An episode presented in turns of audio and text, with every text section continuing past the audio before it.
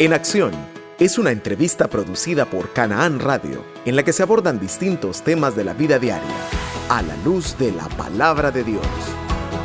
En Acción, una reflexión práctica de la Biblia para hoy. Gracias por sintonizarnos en todas partes del mundo. Desde la ciudad de Silver Spring, en el estado de Maryland, les damos la más cordial bienvenida. Soy Octavio Parada y conmigo se encuentra el pastor Walter Bolaños junto con su esposa, nuestra hermana Carla Alvarado de Bolaños, a quienes les damos la bienvenida. Muchísimas gracias hermano, es un privilegio estar con ustedes. Dios ha sido bueno y sabemos que lo que vamos a aprender juntos eh, al momento que platicamos va a ser de mucha edificación para cada uno de ustedes dándole un saludo a toda la iglesia Canaán. Es un privilegio siempre poder compartir con ustedes. Qué bendición estar aquí. Gracias hermanos. Con ellos continuaremos esta serie de restauración divina. El tema de hoy es cómo opera Dios en la restauración. De esta manera leemos lo que está escrito en Esdras capítulo 9 y versículo 15. Oh Jehová, Dios de Israel, tú eres justo puesto que hemos quedado un remanente que ha escapado, como en este día, henos aquí delante de ti en nuestros delitos, porque no es posible estar en tu presencia a causa de esto. Es imposible para cualquier hombre cambiar por su propia fuerza. Dios sí puede restaurarnos desde lo interior para que demos buenos frutos, pero ¿cómo opera ese proceso? y quiénes lo necesitan? Eso es lo que aprenderemos el día de hoy. Bueno, para iniciar, una pregunta esencial, elemental. ¿Qué es la restauración? Restauración es volver algo que se ha destruido, que se ha desconfigurado a su estado original. El mejor ejemplo es como cuando alguien quiere reparar su vehículo. Uno tiene un vehículo que a uno le gusta siempre, pero con el correr con, del tiempo, con el uso, la pintura se va dañando, los asientos se van arruinando y necesita ese motor también hacerle un trabajo. Usted lo lleva al mecánico, el mecánico le repara el motor, los pintores le devuelven la pintura su color original. Eso se llama restauración. De la misma forma, nosotros como seres humanos, debido al pecado, nosotros hemos, nos hemos ido desviando. La Biblia dice en el libro de Génesis que nosotros fuimos hechos, fuimos creados a la imagen misma de Dios, pero debido al pecado, eso nos ha separado de Dios y ahora ya no nos parecemos en muchos casos en nada a lo que Dios originalmente hizo. Pero cuando nosotros buscamos a Dios, Él se encarga de hacer ese trabajo de restauración, de modo de traernos de nuevo a la figura original con la cual fuimos creados. Amén. Ahora, ¿por qué será que no podemos nosotros como hombres restaurar nuestra condición por nosotros mismos? Porque hoy, a pesar de que, de, que, de que esto sabemos que es imposible, pero sabemos que hay bastantes métodos de autoayuda, ¿verdad? Terapias y un montón de cuestiones. Pero ¿por qué no podemos nosotros? ¿Verdad? Restaurarnos a nosotros mismos. Porque con nuestras propias fuerzas siempre va a ser imposible. Porque no tenemos la suficiente sabiduría para hacerlo nosotros solos. Tampoco tenemos eh, el suficiente conocimiento para llegar hasta las áreas más profundas, donde solamente Dios puede llegar en nuestro corazón. Sí. Entonces, nosotros tenemos que darle el espacio a Dios que haga lo que Él siempre anheló ver en nosotros. El Señor al formarnos tenía un sueño, un sueño especial. Él ya había determinado dones para cada uno de nosotros. Sí. Había determinado un plan específico para mí como esposa, como mamá, como hija, como hermana, pero también en la congregación. Él tenía algo especial para mí. Entonces, si yo no le doy el espacio al Señor de que Él cumpla su sueño en mí, en vano va a ser que yo trabaje, porque realmente no estoy siguiendo su voz, no estoy siguiendo lo que Él anhela ver en mí. Y no va a haber una restauración en la cual yo pueda atraer a otras personas a que miren el reflejo de Dios en mí. Entonces, no voy a estar haciendo nada. Tiene que ser el poder del Espíritu Santo el que traiga esa restauración a tu vida.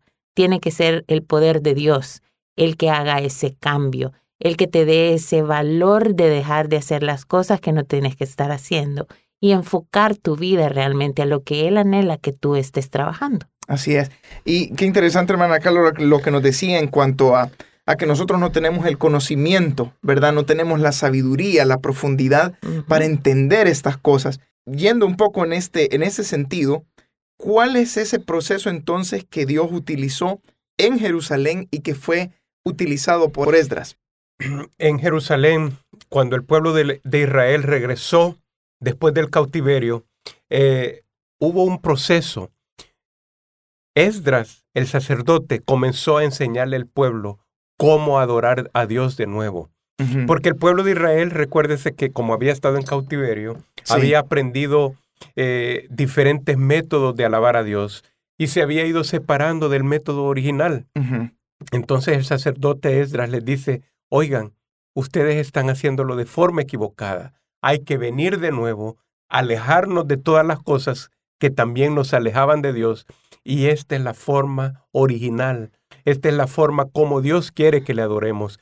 Es necesario a veces reaprender de nuevo lo que no habíamos hecho bien a lo largo de nuestra vida. Entendemos por lo que nos dice Esdras que fue un proceso bien fuerte, ¿verdad? Lo que, lo que Dios este, estaba demandando. ¿Cuál fue el, el, el, efecto o la reacción del pueblo de Israel eh, ante esta restauración? Es bien lindo saber porque el ser humano eh, es el mismo, ¿verdad? Sí. Tenemos los mismos sentimientos, somos alma, cuerpo y espíritu, de la misma forma que lo eran en el, en el tiempo de Esdras. Sí. El pueblo de Israel había caído en una profunda tristeza había caído en depresión, había caído en diferentes situaciones que les habían que el, que el pecado les había alejado de Dios. Pero cuando comienzan este proceso de aprender de nuevo cómo se adora a Dios, el pueblo eh, recupera la alegría, el pueblo recupera la felicidad, el gozo, esa forma de alabar a Dios les llevó a ellos a devolverles toda esa felicidad. La misma forma puede hacerlo Dios el día de hoy. Si tú has caído en pecado, si tú te has alejado de Dios, si algún vicio, si alguna situación te ha alejado de Dios, yo te aseguro que si tú aprendes de nuevo a alabar a Dios, si tú aprendes a mantener una relación íntima con Dios, Dios va a comenzar a recuperar el gozo, la alegría y la felicidad en tu corazón y vas a vivir una vida a plenitud de nuevo, querido oyente. Viendo esto, eh, recuerdo y puedo traer a la, memoria que hay este, bastante eh, influencia, ¿verdad?, de todas estas cuestiones eh, seculares y mundanales, tanto que han tocado, ¿verdad?, las, las puertas de la iglesia, y no solo han tocado, sino que se han infiltrado en cuanto a, a lo que hablábamos al principio, que eh, hay cierta manera en la que podemos autoayudarnos, ¿verdad? Pero ¿por qué será que necesitamos en estos días una restauración similar al pueblo de, Israel en la que dejemos que Dios opere? ¿Por qué, ¿Por qué es tan necesario? Es necesario en primer lugar porque estamos viviendo tiempos muy especiales. Eh, la iglesia de Dios, creo yo que le falta reconocer que estamos viviendo parte de lo último. Y creo yo que muchas veces queremos vivir un cristianismo light en mm. el que nosotros no queremos reconocer y no queremos ser restaurados. Pero para poder entrar, para poder estar listos para ese momento especial, nosotros necesitamos ser restaurados y necesitamos ser esa iglesia que el Señor anhela en los últimos tiempos. Amén. Si nosotros no somos restaurados, vamos a estar muy lejos de ser esa iglesia. Nosotros necesitamos cambiar ese paradigma de que la gente ahorita está buscando en el yoga, mm. en la autoayuda, en los libros de cosas extrañas, cosas que han, como tú bien dices, han querido infiltrarse en la iglesia. La confesión positiva, cosas así. ¿Verdad? Necesitamos reconocer esas cosas que han querido desviar nuestra atención de realmente lo que es nuestra carrera. Yo siempre lo describo como una carrera en la cual nosotros vamos corriendo hacia un premio. Pero no solamente vamos corriendo hacia un premio, sino que estamos en un estadio que hay mucha gente que nos está viendo. Sí. Y esa gente necesita ver el ejemplo de esa carrera. No podemos ir botando a la gente en medio de la carrera, no podemos ir lastimando gente en medio de la carrera. Tenemos que ser ese corredor especial que se prepara, que entrena, que ora, que ayuna, que dedica tiempo a estar con Dios para poder completar la carrera. ¿Cuál es la obra de Cristo en la restauración de la vida de cada persona? La palabra de Dios dice en Juan 14, 6 que Jesús es el camino, la verdad y la, y la vida. Nadie llega al Padre sin conocerlo a Él. La obra de Jesucristo es bien notoria. La podemos ver sobre todo a lo largo de todo el Nuevo Testamento. Jesucristo es la luz. Salmo 119, 105 dice que lámpara es a mis pies la, a la palabra. La palabra es Jesús. Él es el camino, Él es la vida. Él también es aquel que ofreció su vida en la cruz del Calvario. Él murió para que nosotros ahora podamos ser salvos. Es decir, Jesucristo es aquella parte medular que en el proceso de restauración de toda persona, sin Jesucristo no puede haber restauración.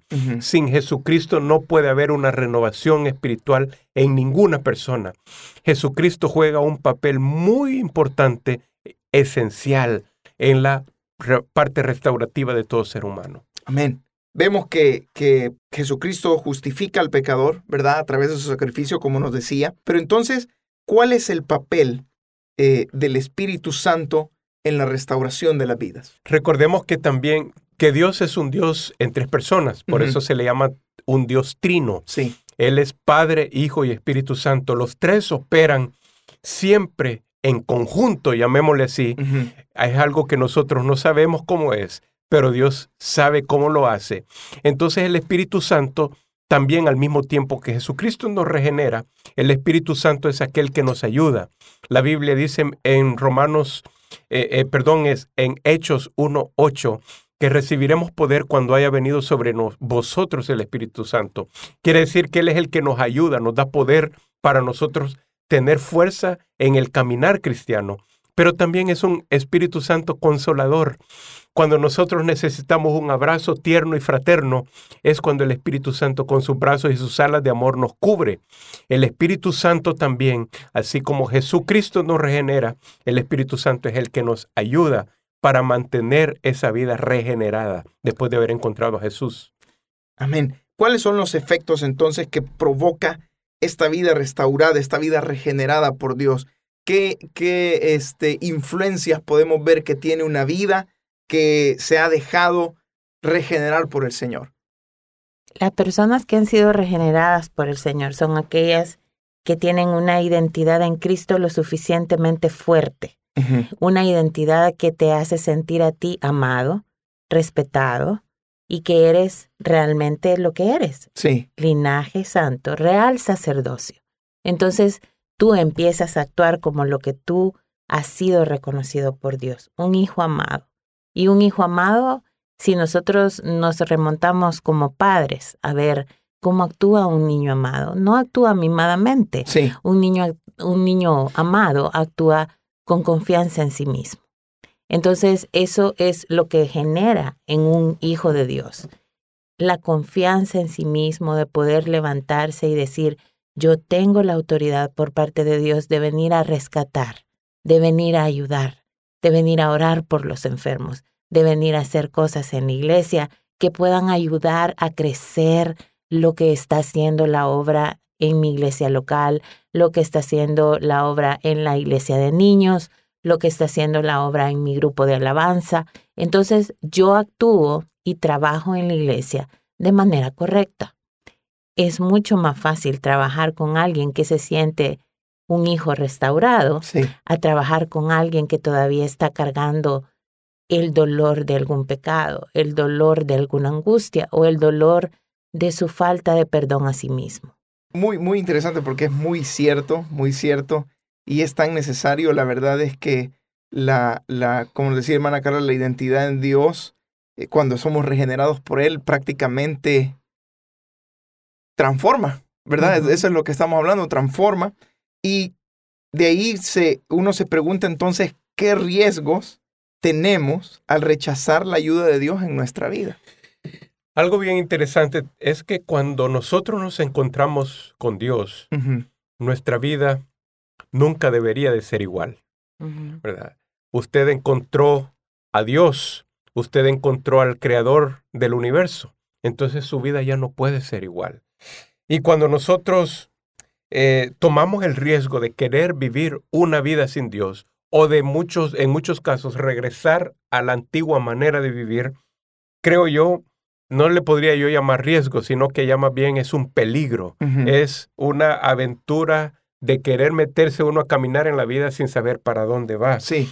Ese riesgo de quitar la ayuda de Dios de nosotros es un riesgo demasiado grande. Yo más bien, querido oyente, le recomendaría, si usted decidió caminar en el camino de Dios, que todo el tiempo le pida al Espíritu Santo fuerza y poder para poder caminar en, la, eh, en el camino del Señor.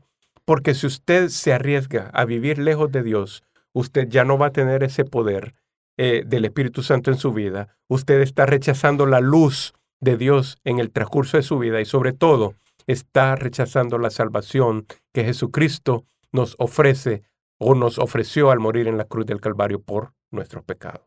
Amén. ¿Cómo podemos este, nosotros ayudar a otras personas que necesiten este proceso eh, en sus vidas? ¿Cómo, ¿Cómo podemos convertirnos prácticamente, si lo podemos decir así, en Esdras? ¿Verdad?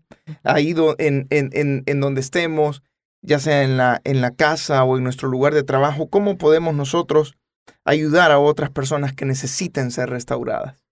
Creo que es importante recordar que nosotros como hijos de Dios estamos llamados a ser reflejo de su amor. Sí. Y Dios a nosotros nos tuvo una gran paciencia, a cada uno de nosotros.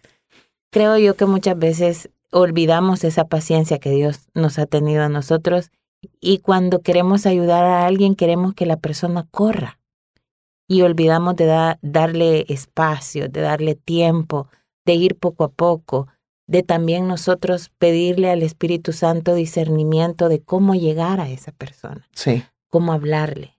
¿A dónde está el meollo del, del problema grande que esta persona tiene para no querer ser restaurada? Entonces, tenemos que tener eh, valga la redundancia, ese anhelo de poder discernir, de poder ser compasivos, de poder caminar la mía extra. Alguien tuvo la paciencia con nosotros. Sí. Ahora el llamado es para nosotros. Nosotros tenemos que tener la paciencia para poder acoger a alguien bajo nuestra ala, llevarlo de nuestra mano y poderlo ayudar a que él multiplique.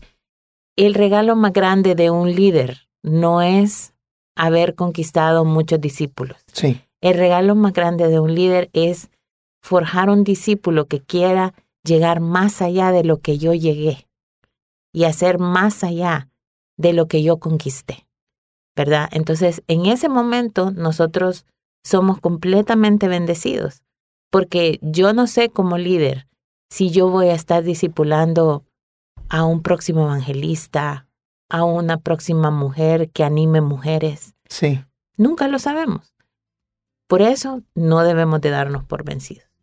Yo creo también que nosotros cuando le ayudamos a alguien, eh, estamos ah, cumpliendo lo que Dios nos ha pedido que hagamos.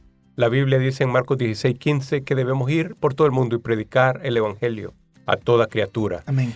Y también haciendo discípulos, como dice Mateo 28, enseñándoles que guarden todas estas cosas que os he mandado. Entonces nosotros, es nuestro deber que lo que nosotros recibimos lo transmitamos a otros, de modo que al momento de transmitirlo les estemos ayudando también a ellos, a que continuamente eh, la gente se siente restaurada y al momento de ellos ser restaurados, lo vayan bajando y así sucesivamente, de modo de restaurar a toda la humanidad. Amén. Bueno, muchísimas gracias una vez más, hermano Walter y hermana Carla, por acompañarnos en este programa. Es una bendición poder compartir con cada uno de ustedes. Gracias por la invitación y les animo a seguir adelante en acción. Amén. Felicidades por el programa y adelante. Bueno, estimado oyente, el proceso de restauración divina inicia cuando aceptamos nuestra condición de pecadores y recibimos a Cristo en nuestro corazón, para que nos perdone y nos gobierne Solo así el Espíritu Santo nos ayudará a cambiar cada día. Gracias por escuchar este programa Le invitamos a descargar nuestra aplicación móvil de Canaán Radio o visitar nuestro sitio web en el www.canaanradio.net para seguir aprendiendo y poniendo en acción lo que la Biblia nos enseña. Que Dios les bendiga.